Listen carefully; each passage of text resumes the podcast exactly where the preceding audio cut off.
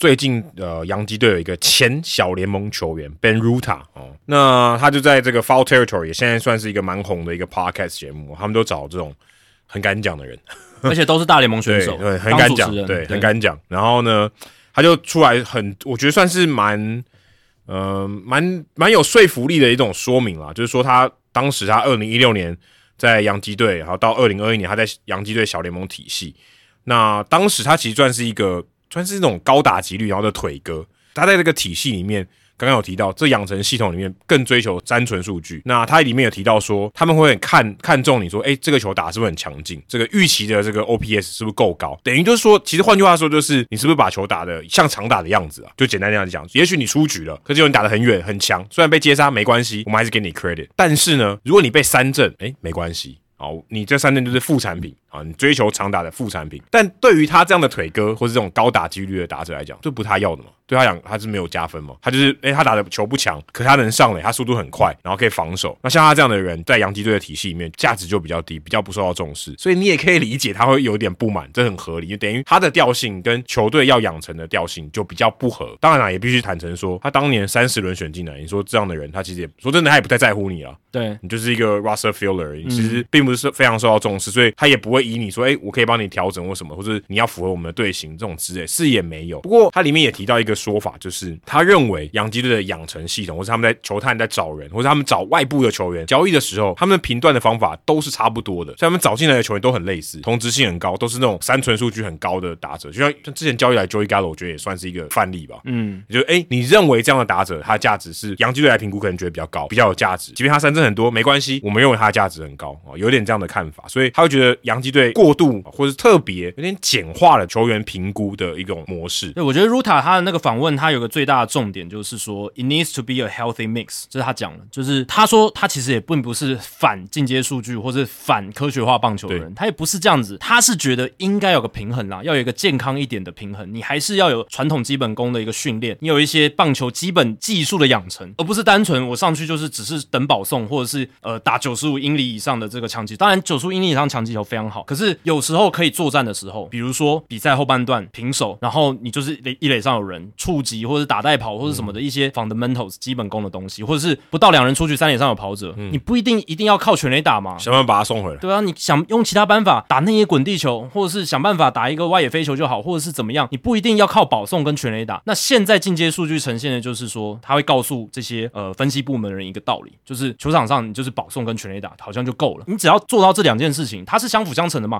你全垒打威胁性大，那投手可能就会。对你投的稍微比较散一点，那你保送就多，那你保送多有好的上垒率，那你基本上就有人能够上垒嘛。那你再再靠全垒打长打这样子，分数就会源源不绝的进来。所以基本上可以说你不用把球打进场内了。对，基本上你不需要所谓的打带跑，你不需要所谓的牺牲触及，啊，就都是用走的。啊。如果你全垒打跟保送都是用走的，对啊。然后我我干嘛要盗垒？我直接全垒打轰回来就好了嘛，我二垒安打轰回来就好了嘛。但这真的能够成为一个长期来讲都很很成功的一个进攻模式吗？现在看起来不是嘛。因为当你的球员开始全垒打的威胁性下滑的时候，你的保送就没办法选那么多，因为对方就可以积极攻击好球带，然后你又打不到球，积极攻击好球带打不到球，你最后你也选不到保送。对，因为我觉得全垒打跟三振是就是副产品的关系，你全垒打追求全垒打，你三振一定会对啊，你因为你一定全力挥棒嘛，全力挥棒你能允许的误差就少嘛，而且全垒打变多，某种程度上保送也可能增加嘛，对。对啊，因为投手会畏惧你嘛，对，会在有一些球数的时候，可能坏球比较多，对不对？会引诱球，对，就会把球投在好球带外面的比例比较高，对，所以呃，我是觉得 Ruta 他想强调的重点是，还是要有一些好的基本功。去做结合，这样你才能够在高全垒打、高保送、三纯数据打者陷入低潮的时候，你还有其他的方式来得分，或者是还有不同的手段来帮助自己去突破一些困境。Ruta 在访谈里面，他强调一点是，他觉得杨基在小联盟训练基本上就不太重视那些 fundamentals 那些很基本的东西，然后训练球员上一些观念上，或者是一些整个教导上面都缺少了这些元素了。对对，就他可能就是说，你就把球打强，有没有好的 contact 不是很重要。这有点像是跟中指摆在光谱的另一个极端了。中职我自己听到的是，可能中职这边对于 fundamentals 的训练好像又有点太过量了哦，好像追求长打的比例太少。对，可能有时候这个选手他明明是一个 power hitter，哎，你还是在训练的时候，道理很简单啊，轻棒打木棒就是这样，因为你打不出全垒打，你把 fundamental 做得更好就赢了。对，那在直棒就不是这样嘛？那我听到的就是说，中职可能有过度的，就是即便是 power 很好、力量型的打者，他平常训练还是要求他打反方向，是还是要作战推进跑者就好，不一定要打长打。是那如果这个太过度，你正宗的 power hitter 力量型打者没办法好好发挥，这也不是太好。想强调是就是要有一个好的 mix 啦，就不能太偏废某一面。不过平衡，我觉得本来就是很很难的啦。当你要追求某一个东西的时候，你如果过度极端，你就会失去平衡。对啊那，像杨基队他想要强调就是这个例子。再来就是，我觉得以他的自己的呃形态打者，他可能就是不叫不吃香的那一个，因为他就是长打能力是比较差的。而且也必须强调，这只是一人之言呐，对所以不一定是他讲的就反映杨基小联盟训练的事实，但我相信有部分是事实，我我相信是这样。对，第一个他自己本身就不是所谓的 power hitter，然后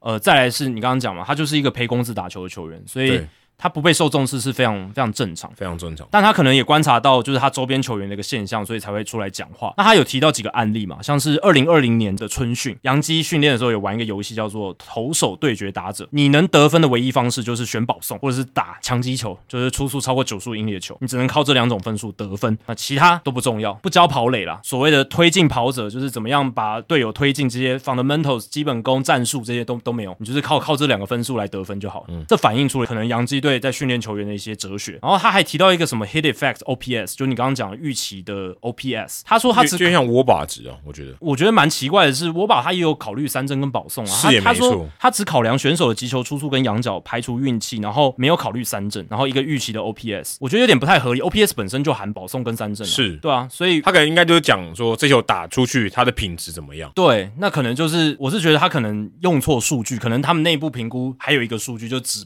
只看击球品质这样子。我听起来啊，这个数据是比较像那个 expected WOBA 啦，就是哦对对对 Statcast 的那个啦对对就是 XWOBA 这个数据，但这个数据它是有考虑三振跟保送的。对啊，他但他没有，所以他的数据等于是不考虑三振，对，如果真的杨基内部有一个数据是只看击球品质，然后不看三振保送的话因，为三振对来讲是扣分啊，但保送很重要。对啊，保送很重要。，对，所以如果杨基内部真的有这样子一个数据的话，我是觉得如果只看这个是很不合理的。所以他这样变得，如果按照这样的策略来讲，他会选择等球，他尽可能等，因为你挥棒很有可能挥棒落空，挥棒落空你就会更离三振更进一步。那我宁可不挥，就是尽量或者我挥就是要全力的挥，就这样。对，就 all or nothing 的挥棒方式嘛，就是我要挥就是全力挥。呃，通常你三振都是挥棒落空三对，所以就没有所谓的什么良好球的打击策略嘛，良好球的这种可能比较追求把球跟进来一点，然后反不要向攻击。应该说不要被三振的这种策略。可。能杨基的打者良好球也是就是全力挥，可能除了 Lamehue 跟 IKF 以外，那他里面提到说杨基都很喜欢找同样类型的球员，我我觉得也反映了部分事实啊，有一部分真的是这样，你看他们找来像 Franchi Cordero 哦，或者是呃像 Josh Donaldson，其实都是类似的像这样子的球员，或者是 Anthony Rizzo。还有之前 Joey Gallo 也算啊，Joey Gallo、讲 Carlos Stanton，可是他们中间也有找像 IKF、DJ LeMahieu，对不对？对啊这样子的球员，他们也不尽然都是这种没有到对啊对，也没有到百分之百啊。只是说，我觉得确实有这样的倾向。他们对于这一类三纯数据的打者是真的蛮有喜喜爱度的。就我刚才讲，他就是人家看他的价值，假设是一百，他可能看是一百零五啊，对对对对就比较高。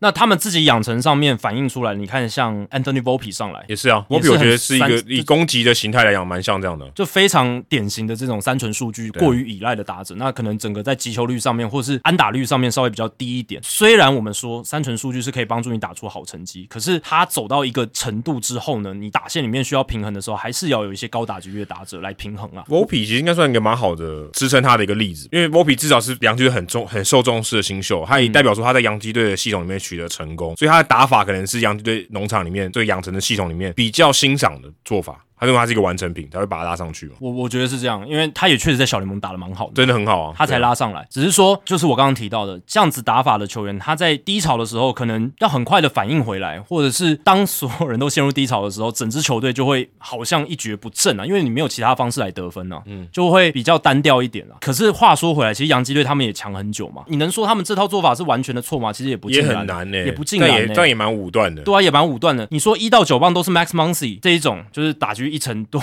然后但是他 OPS Plus 还是在一百一嘛，搞不好他的进攻数据还是维持的不错嘛。如果都是 Max Muncy，应该也打的不会太差，也不会太差。只是说，我觉得像这样子要冒的风险，就是他的及时调整的反应能力比较差。我我觉得应该是这样，因为你在低潮的时候，你可能要用一些其他手段来帮你取分的时候，可能就没办法，就很单调，就很单调。这是我能够想到今年杨基面临到这个窘境的情况，因为其实前几年他们都九十胜以上，甚至百胜，他们也是差不多这样子一个打击哲学。对我看报道里面是写，二零一八年是一个转捩点，二零一八年以前他们的训练方式还是有很多的 fundamental 比较基本的那那种都还有，就是二零一八之后是变成比较极端的走所谓的进阶数据棒球的这一块，所以可能是二零一八年之后开始这样走。那其实他们也获了几年的成功嘛，他们内部可能还是相信这一套是正确的，而且他们数据团队其实也很强大嘛，他们害的人很多，只是说他们今年呃陷入这样比较大的低潮，就会被放大镜解释，而且会被拿出来检讨，就是三振过多这一块。我觉得某种程度上是他们自己在不管教练的教学上面反应的速度比较不够快，或者是打线太失序、太不平衡了，太强调于三纯数据导致的一个结果。这样对啊，那我觉得你刚才讲那个比较倾向三纯数据这种类型的打者，可能就是他们的养成、他们评估的方式，可能不适合他们现在。对对对对对，right now 可能他们需要一点平衡剂这样。也许你的教练就不是这么可以及时反应调整，那或许你旗下不应该搭配这样的球员。你如果今天是